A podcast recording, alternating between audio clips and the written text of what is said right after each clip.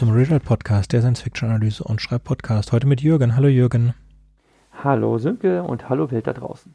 Und mir ist Sönke. Wir zwei waren im Kino. Zum ersten Mal in 2020. Wenn ihr das hört in 2040, dann guckt mal in Wikipedia nach, was 2020 war und warum Leute so wenig ins Kino gegangen sind. So, falls ihr unseren Podcast regelmäßig hört, ist euch sicherlich aufgefallen, dass wir eine lange Reihe zu Dune haben. Und es gab das Gerücht, dass vor dem Christopher Nolan-Film Tennant der Trailer zu Dune laufen soll. Das ist nicht der Fall, zumindest nicht in Deutschland. Es scheint jetzt so, dass der Trailer erst rauskommt zum US-Start Anfang September. Das ist schade. Trotzdem hatten wir mal wieder Lust ins Kino zu gehen und Jürgen hat mir auch Popcorn gekauft. Jürgen, was sind dann deine Lieblings-Christopher Nolan-Filme?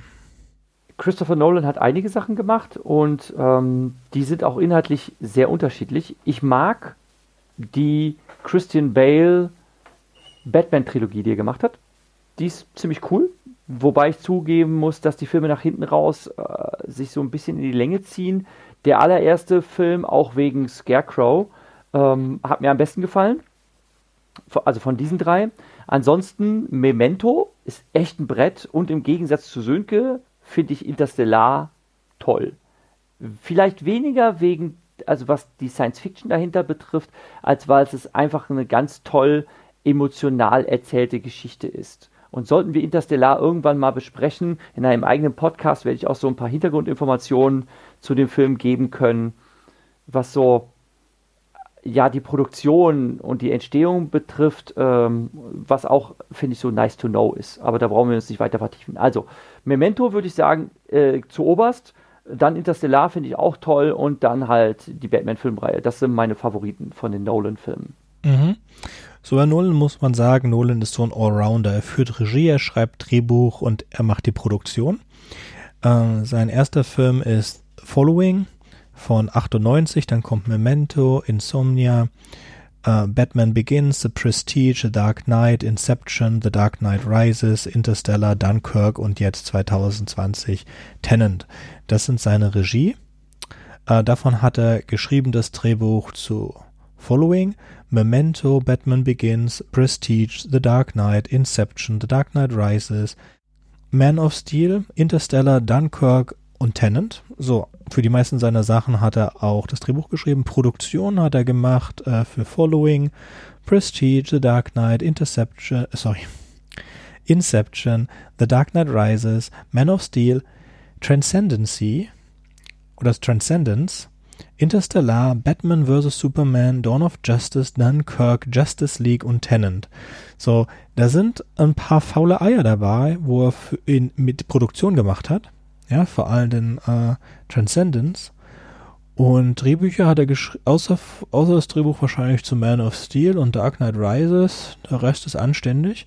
Memento basiert auf einer Kurzgeschichte von seinem Bruder. Man kann so sehen, dass ab Batman Begins hat er wohl seine Handschrift, bombastische Bilder, immer Überlänge, ähm, hervorragende Schauspiel, hervorragende Bilder, hervorragenden Sound. Gut, damit können wir mal zu Tenant kommen, wo würden wir den einordnen? Also, habe ich ganz vergessen. Meine Lieblingsfilme sind Momento und äh, Prestige. Alle anderen finde ich okay. Alle anderen machen zusammen den dritten Platz. Also für mich ist Interstellar, Dark Knight Rises und Inception sind so alle gleichwertig. Und ich habe leider nicht, also ich habe nicht leider, ich habe nicht alle seine Filme gesehen. Ich würde Tennant auch so zu dem dritten Platz zählen. Es stößt weder Memento noch Prestige von ihren Plätzen 1 und 2. Was meinst du? Sehe ich auch so. Das Lustige ist, wir produzieren diesen Podcast ungefähr 24 Stunden, na, etwas weniger, sagen wir 23 oder 22,5 Stunden, nachdem wir den Film gesehen haben. Und ich sage wirklich, man muss sich beeilen, den Podcast zu produzieren, habe ich gesagt, denn je weiter der Film in die Ferne rückt, je mehr ich darüber nachdenke, desto weniger schlecht, weniger schlecht finde ich ihn. Als ich aus dem Kino rauskam, dachte ich mir, nein, als ich im Film drin saß, dachte ich mir, boah, das ist ja übel. Ne? Ich fand das echt anstrengend, aber je mehr ich über den Film nachdenke, desto mehr fällt mir auf, dass eigentlich viele coole Aspekte dran sind ähm, und dass es irgendwie aber so ein bisschen mein ursprüngliches erstes Urteil so ein bisschen verwäscht. Und das, ähm, ja, das finde ich immer blöd, wenn das irgendwie so in der Rückschau sich verklärt. Ne? Das erste Bauchgefühl war, gefällt mir nicht. Als ich aus dem Kino rauskam, dachte ich mir, okay, geht so. Und je länger ich darüber nachdenke, denke ich mir, okay, eigentlich doch nicht so schlecht. Hm? Jetzt ist halt die Frage, was ist das richtige Urteil? Ja, ich denke, das ist ein Nolan-Film, weil ich hätte das, habe dasselbe gehabt bei Inception und äh, bei Interstellar. Ich mag bei Interstellar die Zeitreise mit der Liebe nicht, ja. Also das Liebe-Ding müsste nicht sein, dann wäre es okay. Dieses Liebe-Ding macht es für mich ein bisschen mehr kaputt. Und äh, ich denke, auch The Dark Knight. Also erstmal sind die Filme unglaublich lang und sind so vollgepackt mit teilweise extrem geilen Szenen und Sachen. Ich glaube, er macht eine, er, er will, dass man seine Filme, oder ich glaube das nicht, ich weiß, er will, dass man seine Filme wieder und wieder im Kino guckt damit man sie auf dieser riesigen Leinwand hat und damit das Einspielergebnis auch höher kommt. Ich glaube, es gibt relativ wenig Leute, die Nolan-Filme gucken, aber die gucken sie öfter. So, wir hatten schon gesagt, geile Action, geiles Schauspiel, super Technik. Ähm, der glitzernde Vampir kann Schauspielern. Wahrscheinlich ist es sogar noch besser mit seinem englischen Akzent. Ah. Ja, für diejenigen, die nicht wissen, wovon wir reden, wir reden von Ex-Twilight Star Robert Patterson, der mich auch, muss ich jetzt wirklich sagen, wirklich überzeugt hat. Sowohl mit seinem Charisma als auch mit seiner Spiele. Und ich denke mir, okay, wenn das der zukünftige Batman ist, gekauft. Hm? Also da, da rege ich mich nicht auf, das, das wird gut. Da bin ich zuversichtlich. So, jetzt macht ihr, ist ja so ein großer Hype um den Film, dass nichts gespoilert wird. Nun spoilert der Trailer aber alles. Das ist ein einfacher Zeitreisefilm. Der einzige große Twist und jetzt machen wir eine Spoilerwarnung. Also wenn ihr nicht gespoilert werden wollt, dann schaltet ihr jetzt aus. Ab sofort wird gespoilert. Der einzige Twist in diesem Film ist die Art, wie in die Zeit gereist wird. Und zwar gibt es eine Maschine, die kann die Materie invertieren und nachdem Materie invertiert ist, reist die Materie in der Zeit rückwärts. Und das hat mich total an ein Computerspiel äh, erinnert. Aber was halt passiert ist, du bist jetzt äh, äh, beim Tag 10 dann invertierst du, dann reist du sechs Tage zurück zum Tag vier. Am Tag vier invertierst du wieder, dann läufst du normal in der Zeit und so weiter. Und das machst du hin und her und hin und her. Und damit kannst du eine relativ komplizierte Timeline aufbauen. Die ist aber gar nicht so kompliziert, weil es wird dir schon gesagt. Also es gibt dann so ein paar Erkennungszeichen, an denen du erkennst, dass eine Person, wenn eine Person ist invertiert, wenn sie mit einer Sauerstoffmaske rumläuft, weil aus irgendeinem Grund können die invertierten Leute äh, den Sauerstoff, den nicht invertierten Sauerstoff nicht atmen. Okay, andere Sachen funktionieren auch nicht, sondern Sachen, die heiß sind, sind eigentlich kalt und andersrum, so dass wenn der Protagonist, der auch wirklich nur Protagonist heißt, äh, in einem Auto verbrannt werden soll, friert er da eigentlich. Ja, das ist jetzt unlogisch. Das kapiere ich nicht, aber Zeitreisen sind ja sowieso nicht logisch. Die Maschine, die die Zeitreisen macht, das sind eigentlich so riesige äh, Stahldrehtüren. Das ist unheimlich geil. So, was am Ende herauskommt, ist, dass der Protagonist in der Zukunft die Geheimorganisation Tennant gründet, die gegen eine noch weiter in der Zukunft lebende Zivilisation kämpft, die in der Zukunft nicht mehr leben kann wegen der Klimakatastrophe und deswegen die Vergangenheit vernichten will. Nun wird in dieser, in diesem drei Stunden Werk ganz kurz mal das Großvaterparadox angeschnitten, ohne es eigentlich zu erklären, ja. Und man kann aber, wenn man jetzt den Film zu Ende sieht, kann man sich eigentlich überlegen, was das für eine Zeit, was ist da für ein, äh, eine Art von Zeitreisen gibt, ja. Also wir wissen nicht, ob Zeitreisen funktioniert. Theoretisch, mathematisch, theoretisch ist es möglich, ja. Praktisch, physikalisch hat noch niemand sowas gesehen und kann sich auch keiner vorstellen. Nun ist aber die Frage, wenn es Zeitreisen gäbe, wie würden die funktionieren? Eine Möglichkeit in der Literatur sind sogenannte Loops, indem ich einen Anker setze und dann in die Zukunft gehe und dann irgendwann zu dem Anker zurückspringe. Dann habe ich so einen Loop geschaffen und dann habe ich eine, eine lineare Zeit, wenn dieser Loop abgeschlossen ist, die dann wieder geradeaus läuft. Das wäre eine Möglichkeit. Dann habe ich diese Zeitreisen, in denen das Großvaterparadox eine Möglichkeit ist, wie zum Beispiel in Zurück in die Zukunft, wenn ich in die Zukunft reisen kann, um mich, um meinen Großvater oder meinen Vater zu töten und damit meine eigene Existenz auszulöschen, was dieses Paradox äh, auslösen würde. Es gibt aber auch lineare Zukünfte, also Geschichten, in denen es nicht möglich ist, die Vergangenheit zu verändern, egal was man tut.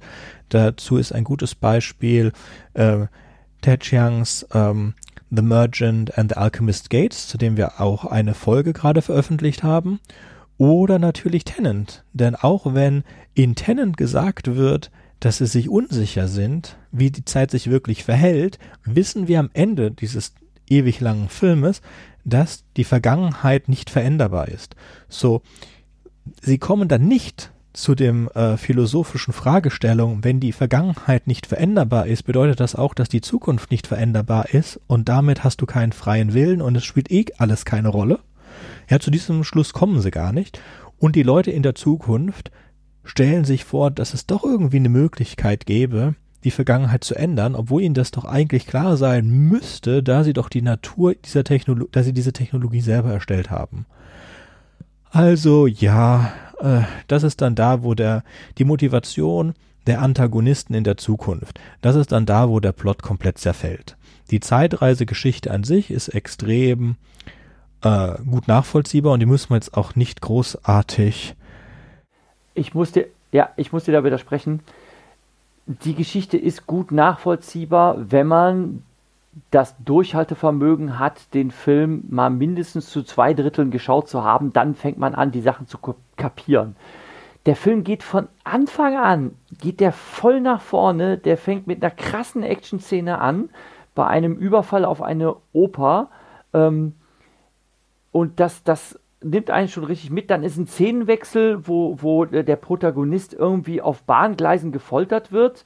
Ähm, er versucht dann so eine Suizidkapsel zu nehmen, dann wacht er auf und kriegt erklär befindet sich auf einmal auf einem Boot und ihm wird erklärt, Edge Badge, die Suizidkapsel war nur Fake und das Ganze war ein Test. Und ich dachte mir, boah, ich kapiere gerade gar nichts. Ne? Und ähm, dann wird er auf seine eigentliche Queste geschickt, nämlich ähm, von der er gar nicht weiß, worum es da eigentlich geht. Ne? Ähm, und das wird dann erstmal, es ist eine ganze Weile lang ziemlich krude und sehr, sehr verwirrend, bis das Ganze sich dann irgendwie zusammensetzt und zusammenfügt, muss ich jetzt wirklich sagen. Und ich habe mich echt bemüht, aufmerksam zu gucken. Dann lass uns das jetzt mal zusammenfügen, wenn wir es jetzt sowieso gemacht haben. In der Oper soll er Uran oder irgendein anderes radioaktives Material aus einem Sprengstoff zurückholen. Das ist eigentlich, äh, er erkennt das gleich, dass das keine normale Ummantelung ist. Das ist einer der neun Teile des Algorithmus. Das ist die weltzerstörende Bombe, die die Welt zerstört, indem sie in die Zeit zurückreist, also die, die ganze Erde invertieren würde, die kommt aus der Zukunft. Und das ist eines der neuen Stücke. Das ist auch das einzige Stück, das wir sehen, bis wir das gesamte zusammengesetzte Ding sehen. Ja, wo man erkennt, dass das, dass das wohl doppelt, also es sind mehrere Devices, die sehr ähnlich aussehen wohl. Und das ist dann zusammengesteckt zu so einer Art, es sieht aus wie so eine Art Kurbelwelle in groß. So, im, in der Oper wird auf ihn geschossen mit einer invertierten Kugel und er wird gerettet. Das ist Patterson. Da rettet ihn Patterson, das sehen wir an einem Band in dem Rucksack. Es wird ganz am Ende klar, dass Patterson immer mit diesem Band ihn gerettet hat, weil irgendwann in der Zukunft reist der Protagonist zurück und rekrutiert Patterson, so dass er am Ende seiner Laufbahn, und das ist eigentlich auch ein Trope, ja, ich wurde von dir ausgebildet, damit ich dich ausbilde. Das ist dieser Trope hier. Damit er am Ende stirbt er dann. Und wir wissen, äh, er wird noch einen weiteren, einen weiteren Sprung machen, ganz am Ende der Geschichte, und diesen letzten Sprung wird er nicht überleben, weil wir auf dem Weg zum Ende über die Leiche von Patterson gestolpert sind. So. Ihm, nachdem wir auf diesem Windrad waren, als, als, als wir auf dem Schiff waren, wo in dem ihnen klar gemacht wurde, okay, es gibt diese Spezialorganisation, das Einzige, was wir wissen, sie heißt Tennant, dann wird er zu einer Wissenschaftlerin gebracht und diese Wissenschaftlerin zeigt ihm ein paar von diesen äh, in der Zeit invertierten Dingen und da hat er halt eine Pistole und die Kugeln fliegen in die Pistole rein. Äh, die Wissenschaftlerin sagt, dieses Teil hat sie auch gerade erst bekommen, ja, und am Ende des Films wird dieses dieses Mauerstück, in den Kugeln stecken, das kommt von dem Kampf am Ende des Films. Das heißt, wenn man jetzt einen Film angucken kann, kann man halt solche Stellen erkennen. Also diese ganze Szene macht eigentlich bis zum absoluten Ende des Films keinen Sinn. Und am Ende des Films sieht man halt das Haus, das explodiert, aus dem dann dieses Stück Stein rausgeholt wird, um dann wieder am Anfang da zu sein für ihn, um ihm zu zeigen, wie das funktioniert mit, äh, mit der Invertierung. Also er erfährt dann, dass äh, er geht, na, geht nach, nach, nach Indien, um einen Waffenhändler zu treffen, eine Waffenhändlerin zu treffen, die auch zu Tennant gehört, wie er dann herausfindet, natürlich dann auch eine seiner Angestellten ist, von der er gar nichts weiß. Die führt, die schickt ihn dann zu einem Oligarchen und dieser Oligarchen äh, versucht er über eine Frau an den ranzukommen und eigentlich rettet er für den Rest des Films diese Frau, ohne dass er dafür eine große Anreiz hätte und auch ohne, dass das großartigen Sinn machen würde. Aber anyway, Sie wollen, ähm, sie erfahren von dieser Frau, dass der Mann seine wertvollen Sachen an einem Freeport, das ist ein Lagerhaus an einem Flughafen, in dem man seine Sachen lagern kann, ohne dass sie eingezollt werden müssen. Das heißt, es sind so Privatmuseen, die sich Leute, die es tatsächlich gibt, die sich Menschen äh, haben bauen lassen, da als ein Service, in dem sie äh, ein Lagerhaus haben, das in dem kein Zoll gezahlt werden muss, was eine ziemlich nice Idee ist. Und da ist halt jetzt aus irgendeinem Grund dieses Drehkreuz, mit dem man Sachen invertieren kann. Daraus springen natürlich gleich zwei invertierte Personen. So, jetzt später, wenn wir wissen, wie dieses Invertieren funktioniert, springen da eigentlich nicht zwei Personen raus, sondern es geht eine Person rein auf der einen Seite und kommt auf der anderen Seite wieder raus. Nur läuft sie halt, äh, ist sie auf der einen Seite invertiert und auf der anderen Seite normal. Ganz am Anfang erfahren wir, dass der Protagonist verwundet da invertiert reingeht. Aber anyway, so Patterson lässt den Protagonist, der sich von invertiert auf normal entwickelt hat, das sehen wir nicht. Wir sehen, dass Patterson entkommen lässt und zwei von drei Moviegoern werden sich dann merken, dass da irgendwas nicht gestimmt hat. Ich bin davon ausgegangen zu dem Zeitpunkt, dass der Protagonist gegen sich selbst gekämpft hat, was auch der Fall war, und dass Patterson sich selbst entkommen hat lassen. Ähm, ich habe auch von anderen gehört, dass das eine Interpretation ist, die relativ häufig vorkommt an der Stelle. So, danach, also sie, das, das, das war ein Leerlauf, danach lässt er sich äh, diesem, dem Typen von seiner Frau äh, vorstellen. Äh, danach sagt er, okay, er wird dieses Uran, dieses ganz spezielle Uran, das es in Kiew gibt, keine Ahnung, wie er da drauf kommt, dass es dieses Uran in Kiew gibt, stehlen und das ist natürlich das letzte Bauteil. Ja, und zwar ist das das Bauteil, das sie zwar in der Oper gesehen haben, das ihnen aber nach der Oper äh, ent, äh, weggenommen worden ist. Sein Team wurde umgebracht, die kommen auch nicht wieder und er wurde dann zu Tennant gebracht. So, sie holen dann dieses Bauteil und verlieren dieses Bauteil an einen invertierten, an diesen invertierten russischen Bösewicht, der zurückreist zu, ähm, zu der Zeit, wo unser äh, unser Protagonist aufwacht auf dem Schiff und äh, dann gibt es eine Explosion in der Heimatstadt des bösen Russen und dort hat er diese neun Teile, die er dann hatte, weil das war das letzte Teil, das in Kiew zusammengebaut und er hat das an seinen an sein Herz irgendwie, also mit einem Totmannschalter angeschlossen, so dass wenn er stirbt, die ganze Welt zerstört wird und er reist zurück also er lässt sich dann, dann invertieren und reist wieder vorwärts zu dem Zeitpunkt, wo er am glücklichsten war mit seiner Frau und seinem Sohn auf einer Yacht in Thailand. So, wir haben äh, schon, schon ewig viele Orte jetzt. Wir haben Thailand, Indien, London, ähm, Russland, wir haben so viele Orte und das ist auch diese ganzen, diese Oper, dieses Kiew-Ding, das sind alles unnötige Actionsequenzen. Das bringt die Story überhaupt nicht weiter. Das sind alles nur Ablenkungssachen. Man hätte diese Geschichte locker, und das ist seit Batman, äh, das ist seit den Batman-Filmen, kann man wirklich sagen, Nolan schneidet gefälligst eine Stunde aus deinen Geschichten raus. Ja, es hilft niemandem was. Das ist, ist unheimlich teuer. In dem Film gibt's fast keine CGI. Da fährt eine Boeing in ein Lagerhaus rein. Eine echte Boeing fährt da in ein Lagerhaus rein, ja. Äh, weil sie es können. Ja, also es gibt geile Bilder, keine Frage, aber echtes. Ja, Zertrümmerung, sinnlose Zertrümmerungsorgien. Äh, es ist halt wirklich, es ist echt over the top. Ja, und zum Teil, äh, zum Teil, du hast vollkommen recht, bringt es die Handlung nicht voran. Ähm, aber auch an den ruhigen Stellen, wo es mal so Dialoge gibt, ähm, waren einfach auch so Sachen, die ich, die ich total cheesy und, und äh, auch äh, lahm fand, weil ich das gar nicht nachvollziehen konnte. Ähm, Lass uns mal kurz, ganz kurz die Story zu Ende bringen, weil wir sind fast durch, bevor wir es verlieren.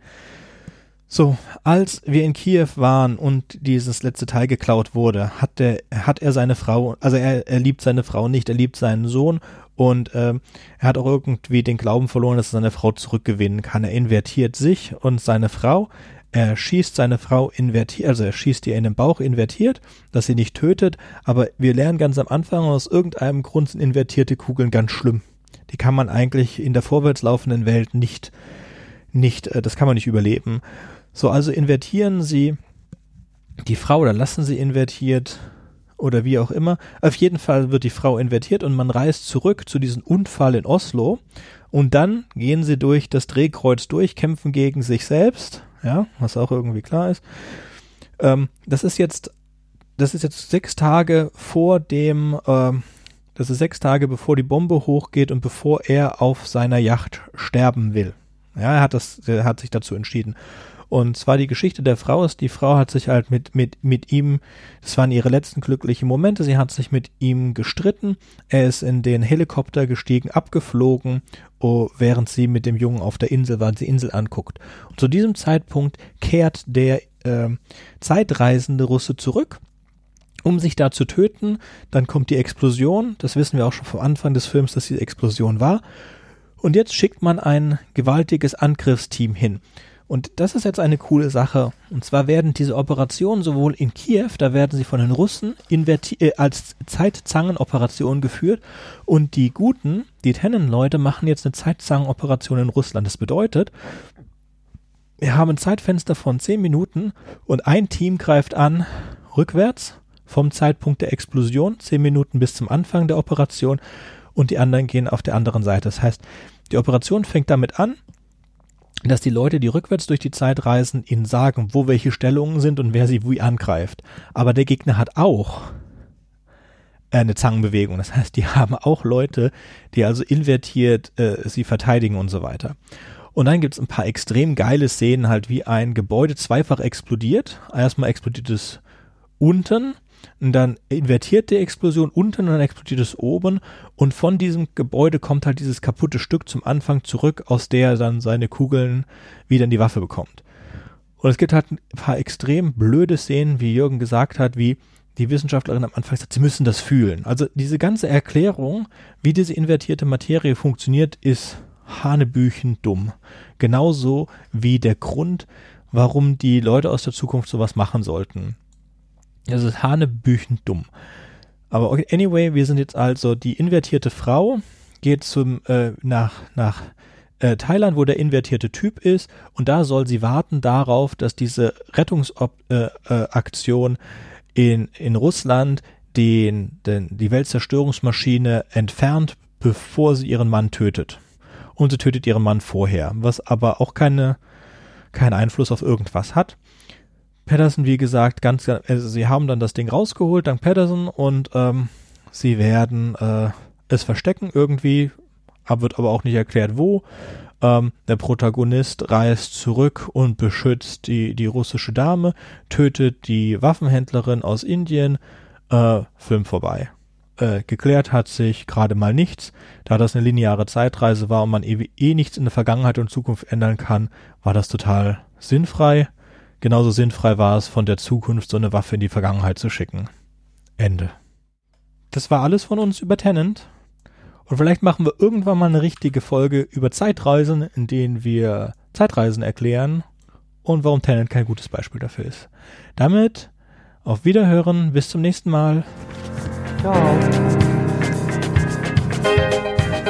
Wartet, ich habe noch was vergessen. Wenn euch unser Podcast gefällt und ihr vielleicht sogar mitmachen möchtet, würden wir uns über Nachrichten von euch freuen. Ihr erreicht uns unter anderem über podcast at rewrite-podcast.de, Twitter oder Reddit. Über Kritik und Kommentare freuen wir uns natürlich auch. Ihr könnt uns unterstützen, indem ihr uns weiterempfehlt und bewertet, zum Beispiel auf iTunes, Spotify oder YouTube oder auf jeder anderen Podcast-Plattform, die uns führen. Zum Mitmachen braucht ihr nichts weiter zu haben als ein Headset und das kostenlose Programm Studio Link Standalone. Ihr könnt eigene Themen vorschlagen oder ihr sucht euch etwas aus unserem Sendeplan aus. Den Sendeplan und die weiterführenden Links findet ihr unter rewrite-podcast.de slash mitmachen. Und ihr könnt auch bei unserem Geschwister-Podcast Podyssey reinhören. Podyssey veröffentlicht alle zwei Wochen eine Kurzgeschichte aus den Genren Fantasy und Science Fiction. Wenn ihr ein paar von unseren tollen